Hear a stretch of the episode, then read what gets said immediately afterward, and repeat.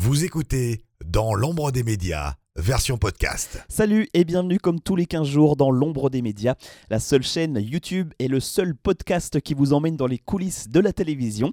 Aujourd'hui, je vous propose de partir à la rencontre d'Eric, chauffeur de salle, qui a profité de ces dernières années pour se lancer dans de nouveaux projets et qui rêve désormais de devenir animateur de sa propre émission.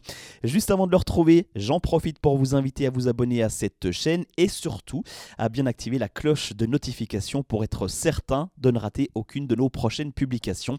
Et puis un immense merci également au restaurant Little Italy à Boulogne qui a eu la gentillesse de nous accueillir pour le tournage de cette vidéo. Je vous souhaite désormais la bienvenue dans l'ombre des médias. Interview. Immersion. Reportage. Ce que vous ne voyez pas se cache dans l'ombre des médias. Donc bonjour Eric et merci de nous accueillir aujourd'hui pour nous parler de ton métier de chauffeur de salle. Bonjour Laurent. Alors je parle de chauffeur de salle, mais on verra d'ici euh, quelques instants que tu as profité de ces dernières années pour réaliser plusieurs autres projets. Alors avant de parler tout ça, on va revenir un petit peu en arrière, à l'époque où ton rêve était euh, de travailler à la SNCF, donc rien à voir avec ton métier actuel. Exactement. En fait, moi, ce que je kiffais, c'était les trains depuis tout petit parce que j'adorais voyager. J'adore toujours le voyage. Et donc, euh, je voulais faire une euh, formation donc, pour être conducteur de train. Et, euh, et en fait, j'ai donc passé tous les tests psychotechniques, mais vraiment tout, tout. Et j'ai, bizarrement, j'ai réussi. Je me suis même posé la question. Je me suis dit, waouh, j'ai réussi. Et en fait, j'étais pris pour être conducteur de train et de manœuvre locale, donc conducteur de train de marchandises, donc dans une école à Miramas. Et au final, j'ai pas fait cette école euh, parce qu'en fait j'étais attiré euh, par la télévision.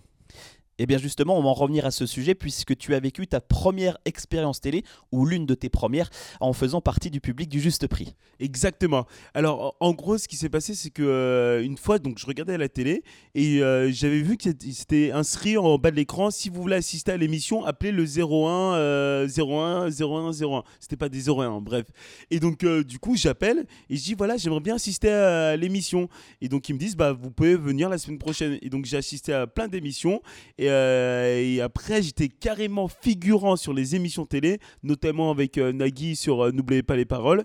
Et après, je me suis dit, bon, pourquoi pas être candidat sur les plateaux télé, sur les, émissions télé. Et j'ai fait donc Attention à la marche où j'ai gagné une télé, incroyable.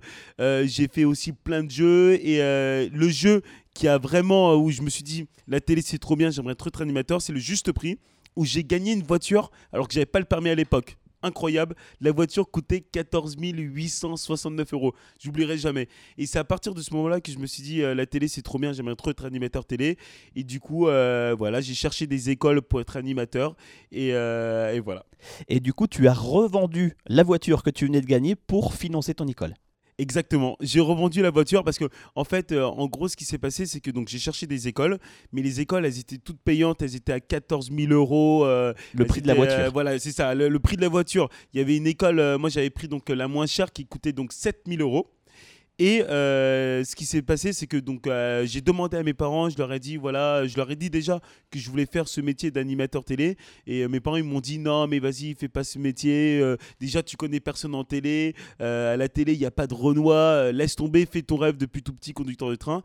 Et en fait j'ai suivi mon cœur et, donc j'ai voulu faire cette école, et ils m'en ont voulu. Et là il restait plus qu'à trouver l'argent pour pour cette école parce que moi famille nombreuse, j'ai cinq sœurs, c'était super compliqué. Et du coup, ce que j'ai fait, c'est que dès que j'ai gagné la voiture de ce prix, dès que je l'ai reçue, je l'ai revendue. Et là, ils m'en ont voulu parce que, en fait, euh, dans, ma famille, on n'avait pas de voiture. Et, euh, et, nous, on allait, parce que j'habitais donc au Bourget, on allait chercher les sacs de riz à la Courneuve, quoi, avec le bus. Donc le chariot et tout, euh, le 609, bref. Et donc, pour eux, quand j'avais gagné la voiture, ils se sont dit, cool, il va passer le permis. Et grâce à ça, eh ben, ça va être un avantage pour nous parce qu'on va pouvoir aller voir la famille. Et moi, je leur ai dit non. Et voilà. Et ensuite, comment tu t'es débrouillé pour atterrir dans ce milieu qui reste tout de même assez fermé, surtout quand tu, quand tu débarques de nulle part? Alors, ce qui s'est passé, c'est que, en fait, l'avantage de ces écoles, c'est que tu as des euh, conventions de stage. Et, euh, et en gros, moi, il y avait un métier qui m'avait euh, un peu titillé, c'était celui de chauffeur de salle. Et donc, du coup, ce que j'ai fait, c'est que je suis parti voir plein d'émissions, et notamment une émission avec Bruno Coscar, qui lui aussi est chauffeur de salle, et qui m'a donné des conseils. Et, et donc, du coup, moi, après, j'ai pris mon téléphone et j'ai appelé plein de boîtes de prod, jusqu'au jour où je suis tombé pile poil au bon moment. Une agence de public qui recherchait un chauffeur de salle parce qu'il était parti euh, la veille. Incroyable. Et je me rappellerai, rappellerai toute ma vie, c'était un jeudi. Et euh, donc, euh, comme d'habitude, j'appelle la boîte de prod. Je dis oui, bonjour, excusez-moi de vous déranger. Ce serait pour savoir si vous recherchez un chauffeur de salle. Le, le gars me dit oui, on en recherche un parce qu'il y en a un qui est parti donc la veille et ils avaient besoin pour le vendredi. Et donc du coup ils m'ont dit est-ce que euh, tu peux nous envoyer ton CV Donc du coup j'ai envoyé mon CV. Le mec m'a rappelé euh, derrière direct et euh, ensuite on a eu un entretien, un entretien le lendemain et, et en gros l'émission s'appelait 24 heures people. C'était sur Direct 8 à l'époque et en fait il m'a expliqué, il m'a dit voilà il y y aura un public de 30 personnes. Tu mettras des applaudissements en début d'émission, pendant l'émission. Il m'a expliqué, il m'a fait un brief. Et, euh, et ensuite, il a installé le public. Il m'a dit, il m'a donné le micro. Il m'a dit, allez, c'est à toi. Et, euh, et voilà. Et donc, c'était ma première émission. Alors tu viens de nous en parler euh, brièvement, mais pour ceux qui n'auraient pas vu la vidéo de, de Bruno, qui exerce lui aussi ce métier, est-ce que tu peux nous expliquer le rôle d'un chauffeur de salle? Alors, le chauffeur de salle, sa mission, c'est de mettre de l'ambiance sur le plateau et d'expliquer le déroulement d'une émission. En gros, le public arrive en plateau. Et moi, ma mission, c'est de mettre de l'ambiance. De faire des ouais, de faire des petits tests d'applause, de faire des plans d'applause pour les émissions enregistrées et d'expliquer euh, que voilà, au tout début de l'émission, il y aura un générique. Sur le générique, il va falloir taper des mains en rythme. Tac, tac, tac.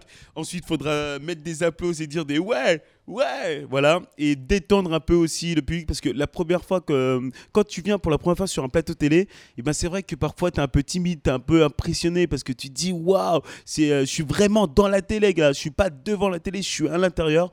Et en fait, notre mission, c'est vraiment de mettre de l'ambiance. Et c'est aussi de préparer le public euh, pour qu'il soit chaud pour que quand les animateurs et les chroniqueurs arrivent en plateau, et ben bim, ça parte. Euh, moi, j'ai fait euh, bah, 12 ans avec euh, Cyril Hanouna. Et donc voilà, donc dès qu'il arrivait, et ben dès qu'il faisait une vanne, et ben le public réagissait parce que voilà, moi je les ai préparés en amont. Et tu t'es aussi retrouvé chauffeur de salle en fin de période Covid, donc avec un public en Yes. visioconférence. Comment euh, arrives-tu à motiver quelqu'un qui est chez lui, dans son salon, dans son appartement, face à son ordinateur ou, ou à son téléphone? Alors ça c'était euh, exceptionnel. Franchement, euh, bah, voilà, comme tu l'as dit, on a, on a eu le Covid et c'est vrai que ça c'était très très très dur. Et, euh, et d'ailleurs je remercie Cyril parce que franchement euh, c'était le seul animateur qui, euh, parce que d'habitude il y avait, il y avait plus de public. Et donc lui il a voulu mettre des écrans virtuels et euh, toujours donc avec euh, donc du public qui était donc chez eux. Et moi j'étais en plateau et avec mon casque. Et en gros je disais aux gens voilà là faut lancer les applauses là faut faire des ou. Et c'était euh, très particulier. Et franchement je remercie Cyril parce que voilà il aurait pu faire des économies de production et tout. Et il m'a pas laissé dans la galère. Et ça c'est franchement c'était c'était une, expérience incroyable et du, tout, du coup, euh, ce qui est impressionnant, c'est qu'il fallait s'adapter euh, parce que le virtuel, donc il y a bien, y a des latences, il y a une ou deux secondes de latence. Et euh, ce qui était drôle, c'est que en fait, j'anticipais. Donc dès que je sentais que, que Cyril allait faire une vanne, je lançais les applauses et du coup ça faisait ça tombait pile poil. Mais c'était une expérience incroyable. Chauffer les gens de, de, de chez eux, c'est ouf. Applause, ouais Génial, génial. Et justement, est-ce que tu arriverais à chauffer les personnes qui regardent cette vidéo en quelques secondes? Ah ouais, alors vous, vous qui êtes derrière, derrière l'écran, attention, vous entendez que ma voix, vos paupières sont lourdes. Non, non, là c'est, je fais l'hypnotiseur ou le marabout euh, de Dakar. Bref, non, euh, bah, vous savez quoi, je vais vous chauffer, et vous savez comment je vais vous chauffer? Vous allez dire à tous vos amis de regarder la vidéo et de suivre la vidéo et de vous abonner à la page sur YouTube, sur Insta, d'accord? Parce que euh, sinon ça va mal aller. Mais bienveillance, bien sûr. Merci pour le petit coup de pub. En tout cas, eh bien, cette période Covid longue à traverser eh t'a permis de te lancer dans plusieurs projets.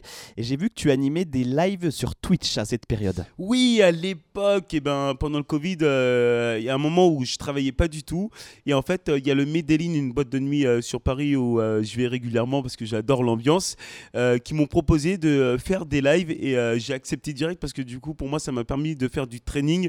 Parce que voilà, être animateur, c'est aussi bien s'exprimer. Et, et, là, ce qui était cool, c'est que je pouvais le faire donc en live, en direct sur Twitch. Et donc, du coup, ça m'a permis de, faire du training et de m'améliorer sur mon rêve d'animateur télé. Et tu en as aussi profité pour lancer ta propre marque de chaussettes. Alors, d'où t'es venue cette idée originale bah, en fait, c'est vrai que pendant six mois, j'ai pas du tout euh, travaillé et ça me trottait en tête de me lancer un peu euh, un petit challenge d'entrepreneur. Et donc, euh, du coup, je me suis dit, allez, pourquoi pas lancer une marque de chaussettes? J'en ai parlé autour de moi et les gens me disaient, mais pourquoi les chaussettes et tout? T'es un ouf et tout. Et j'ai vraiment poussé mon délire et donc, du coup, j'ai lancé une marque qui s'appelle donc Méridien 20. Alors, pourquoi Méridien 20 Parce que je suis né en France et je suis aussi d'origine sénégalaise. Et le méridien qui traverse l'Europe et l'Afrique, c'est le vin, donc j'ai appelé ça méridien vin. Donc chaussettes made in France, faites dans Limousin avec des petites touches de wax. Et euh, du coup, j'ai lancé cette collection. Alors moi, je m'y connais pas du tout en textile, mais j'ai fait marcher mon réseau. J'ai fait appel à un designer. J'ai été voir donc euh, les leaders donc de la chaussette Brousseau Textile. Et, euh, et voilà. Et D'ailleurs, je t'ai ramené une petite paire que je t'envoie. Je vais te l'envoyer direct euh, par la poste, hein, par Colissimo elle part demain. Ça, c'est sûr. Hein. D'accord? Elle part demain. Merci beaucoup pour ce cadeau. Et si vous souhaitez vous aussi commander des, chaussettes, eh bien, le lien est en description de cette vidéo ou de ce podcast.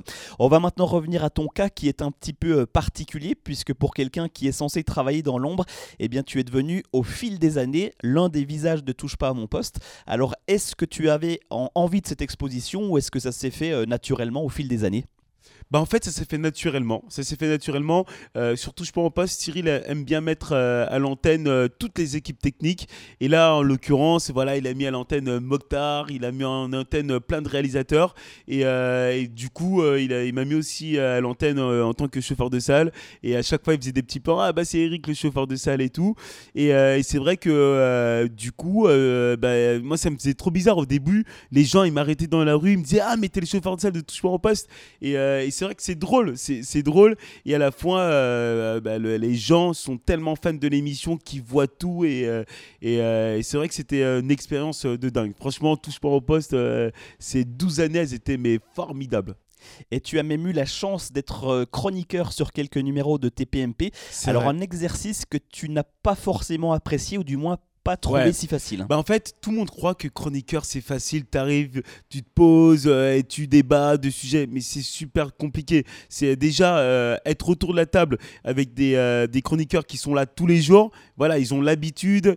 En plus de ça, ils ont chacun leur personnalité. Daniel Moreau, elle a sa personnalité. Gilles Verdez, il a sa personnalité. Mathieu Delormeau, il a sa personnalité. Voilà, ils ont chacun leur personnalité. Et c'est vrai que d'arriver comme ça, c'est un peu euh, compliqué. Voilà, c'est euh, avec du temps, quoi. Faut, euh, mais c'était pas une expérience que j'ai j'ai kiffé de ouf parce que déjà, je me, je me trouvais pas bon, hein, parce que peut-être parce que j'en ai pas fait beaucoup, mais, mais c'était chouette parce que ça m'a permis de, de, de me rendre compte qu'en fait, c'est un exercice super difficile. Il faut pouvoir oser donner son point de vue et tout. Donc euh, non, chapeau euh, aux chroniqueurs, ils, font, euh, sont très forts. Et puis dans une interview accordée au site CS Actu qui date de 2021, tu parlais de ton envie d'être un jour toi aussi dans la lumière et quelques mois plus tard pour ton anniversaire, eh bien, tu te retrouves animateur du 6 à 7, émission qui précède donc tes PMP le temps d'une soirée. Alors comment as-tu vécu cette expérience? Mieux que, que celle de chroniqueur du coup? Ah ouais, franchement, là, c'était totalement différent. Parce que, euh, franchement, c'était de l'animation. En fait, euh, chroniqueur et animateur, c'est vraiment deux postes différents. Euh, animateur, c'est plus un passeur de plat. Et là, franchement, mais j'ai adoré cette expérience. Et merci encore, Cyril. Parce que vous vous rendez compte, il me laisse un direct 18h30 voilà, en direct. Enfin, c'était à 18h, ouais, c'est à 18h30. Un direct. Euh, c'est incroyable. Euh, en plus, euh, lui, c'est du vrai direct. C'est pas du différé, c'est un vrai direct. Donc, vous vous rendez compte la confiance. Franchement, ça m'avait trop, trop, trop touché ce jour-là. C'était, bah, pour moi, c'est un des plus beaux cadeaux d'anniversaire qu'on m'a, jamais fait, quoi. Franchement, ça, c'était une expérience inoubliable. Animer un 6 à 7 en direct, 18h30, sur une chaîne donc, de la TNT, C8. C'est euh, incroyable. Et il y avait quand même un petit peu de stress, un petit peu d'appréhension avant, avant le lancement du direct? Ah ouais, ouais, j'étais stressé. Ah bah oui, oui. Bah là, tu te dis, euh, là, tu te dis, c'est pas, t'es pas sur ton plateau en train de chauffer euh, 100, 110 personnes. hein. Là, euh, là, tu parles pour euh, 300 000 téléspectateurs. Donc euh, c'est un autre exercice, mais c'était, euh, mais c'était euh, jouissif. Franchement, j'ai adoré. J'ai adoré. Et c'est quelque chose à laquelle tu penses encore aujourd'hui, avoir ta propre émission? Ouais, alors j'aimerais bien, j'aimerais bien avoir ma propre émission, j'aimerais bien, euh, je sais pas, faire un truc sur les régions, parce que j'aime bien les régions, pourquoi pas partir dans le nord de la France, dans le sud, dans l'est, j'aimerais bien faire un truc sur les régions, euh, à voir, à voir. Je suis en train de réfléchir euh, sur un petit concept que je vais essayer de proposer euh, et, euh, et on verra. Eh Bien justement, ça me permet de rebondir sur une autre émission à laquelle tu as eu la chance de participer, puisqu'en 2021, tu es parti comme reporter sur la Grande Muraille Verte pour un documentaire pour Canal Plus Afrique. Exactement, j'ai eu la chance. Alors, il y a donc pareil. Pendant le Covid, j'ai euh, une productrice, euh, donc euh, Candy, qui m'a proposé d'incarner un programme, donc la Grande Muraille Verte, donc pour Canal Plus Afrique. Et en fait, elle, elle voulait pas un journaliste, elle voulait plutôt un reporter, donc un gars qui est un peu curieux, qui veut chercher. Et donc, du coup, j'ai accepté sa proposition. Et là, franchement, j'ai pareil, j'ai adoré. Je suis parti voir. Donc, en plus, le Sénégal, c'est chez moi. Donc, j'ai pu découvrir encore plus euh, mon pays. Et, euh, et en plus c'était un sujet qui était super intéressant parce que euh, je sais pas si vous êtes au courant mais là vous allez être au courant. Le désert s'avance de plusieurs kilomètres par an et donc du coup il y a une désertification. Le but c'est d'implanter des arbres pour stopper l'avancée du désert. Et en fait euh, c'est euh, mais c'est super intéressant c'est super enrichissant. Et, euh, et franchement ça fait partie de, de mon expérience voilà au bout de 14 ans de, de- d'audiovisuel. C'est voilà 6 à 7 et la grande muraille verte le programme que, que j'ai incarné Et puis là, on arrive à la rentrée de 2022, après 12 ans à chauffer le public de Touche pas à mon poste, eh bien tu annonces sur Twitter que tu quittes l'émission. Et ouais, ouais, parce que euh, parce qu'en fait, ça faisait donc euh, 12 ans que je faisais l'émission et euh, j'avais envie de faire autre chose euh, parce que 12 ans en quotidienne, c'est quand même énorme. Tous les jours, du lundi au vendredi, euh, c'est un rythme, c'est un rythme parce que euh, en plus c'est 17h. 21h, Euh, quand tu as, une copine, pareil, c'est super compliqué parce qu'en général, c'est des horaires classiques, donc c'est 9h, 16h, donc euh, voilà, c'est faut s'adapter, c'est super compliqué, c'est très compliqué. Et, euh, donc du coup, euh, j'ai décidé euh, d'arrêter euh, l'émission. Et, euh, et aussi j'ai euh, voulu me lancer euh, dans l'animation. Et donc je me suis dit, c'est peut-être mieux euh, de stopper un petit peu la chef de salle et d'essayer euh, d'être animateur et de faire mon rêve depuis euh, toujours. Quoi. Par contre, tu n'as pas arrêté complètement la chauffe de salle, hein, on te retrouve sur d'autres programmes. Voilà, c'est ça. J'ai pas arrêté complètement parce que je peux pas arrêter, sinon j'ai plus aucun revenu. Du coup, je suis parti donc chez le concurrent de, de Cyril. Voilà, je suis parti chez- Arthur et, et voilà donc je fais de la chauffe toujours. Là, je fais beaucoup donc j'ai fait donc du VTEP. Je fais aussi, je bosse beaucoup avec Cyril Ferraud qui est un animateur aussi adorable. Franchement, euh, donc euh, euh, voilà duel en famille. On a fait aussi euh, danse et chant euh, folklorique. Euh, là, j'ai fait une nouvelle émission sur Énergie 12, euh, les Masters du Rire. La nouvelle émission de Arthur The Wheel, qui va être une émission qui va cartonner sur TF1. J'ai fait le LED Show avec Alain Chabat, un programme exceptionnel. Non, franchement, euh, top. Je suis- content. J'avais peur euh, qu'on me rappelle pas. Et au final, euh, on m'a appelé. Donc, du coup, c'est top. Alors on parlait il y a quelques instants de ton envie de devenir animateur et d'avoir ta propre émission, mais est-ce que tu as d'autres envies, d'autres projets pour les mois, les années à venir? Bah là, pour l'instant, franchement, je suis très bien. Euh, j'ai mes petites émissions. Je fais aussi un peu du Canal Plus Afrique euh, J-1 euh, tous les vendredis. Donc ça va, je bosse. Mais vraiment, mon projet, ce serait vraiment de trouver un concept d'émission d'être, de trouver le concept qui va faire que voilà, je vais faire plaisir aux téléspectateurs et, et je vais être moi-même. Voilà, parce que c'est plus important, c'est d'être soi-même. Et quand je regarde ton parcours, les défis que tu t'es lancé, euh, j'ai l'impression de me reconnaître un petit peu avec cette philosophie de la vie est courte, profitons-en, vivons nos rêves. Euh, c'est d'ailleurs comme ça que cette chaîne YouTube est née dans l'ombre des médias. Et je trouve que ton parcours et tout ce que tu as fait jusqu'à maintenant peut être euh, ultra motivant pour les jeunes qui nous regardent. Ouais, bah c'est ce que je dis souvent. En fait, euh, je pense, je pense que tout est possible, tout est réalisable. Il faut juste en donner les moyens. Moi, là, en l'occurrence, au début, on m'avait dit ouais, c'est impossible de rentrer dans la télé, etc. Au final, j'y suis rentré parce que j'ai pris mon téléphone, j'ai appelé plein de boîtes de prod, j'ai pas lâché l'affaire. Faut jamais lâcher l'affaire. Euh, après, donc là, ça fait 14 ans maintenant. Je suis toujours pas animateur, mais j'ai fait quelques trucs. Mais on n'arrive pas animateur comme ça du jour au lendemain.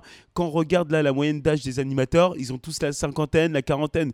Le plus jeune, c'est Cyril Ferraud qui, je crois, a 36 ans. Et après, c'est Camille Combal qui a 40 ans. Donc, on n'arrive pas comme ça. Il y a un processus. Euh, les chaînes, euh, les productions, ils mettent pas à l'antenne. Voilà, faut qu'ils fassent confiance. Et c'est avec le temps. Moi, là, euh, là je pense que je suis, suis pas encore périmé, mais on verra avec. je pense, hein, mais on verra avec le temps. Et il faut pas lâcher l'affaire. Moi, je, reste persuadé que je peux faire ça. Je peux faire ce métier. Et, et après, voilà. Et après, si ça marche pas, et ben ça marchera pas. Et je ferai autre chose. Euh, je serai euh, je- chauffeur de train ou euh, ou chauffeur de, de, de tuk-tuk ou, ou chauffagiste. on verra. Un truc avec la chauffe, quoi. Et puis dernière question avant de te libérer sur ton compte Instagram, on peut te voir en photo aux côtés de Jean-Pierre Pernaut ou encore Michel Drucker par exemple, avec cette impression d'avoir des étoiles dans les yeux. Alors même après plus de, de 10 ans de carrière télé, tu restes quand même un enfant quand tu croises ces, ces symboles de la télévision. Ah bah bien sûr, c'est des mastodons, c'est des patrons, c'est des tauliers, c'est des monuments. C'est euh, un Jean-Pierre Foucault, c'est euh, voilà, il, est euh, il est à l'antenne depuis des années et des années. il est d'une gentillesse aussi, d'une bienveillance. Franchement, il dit bonjour à tout le monde.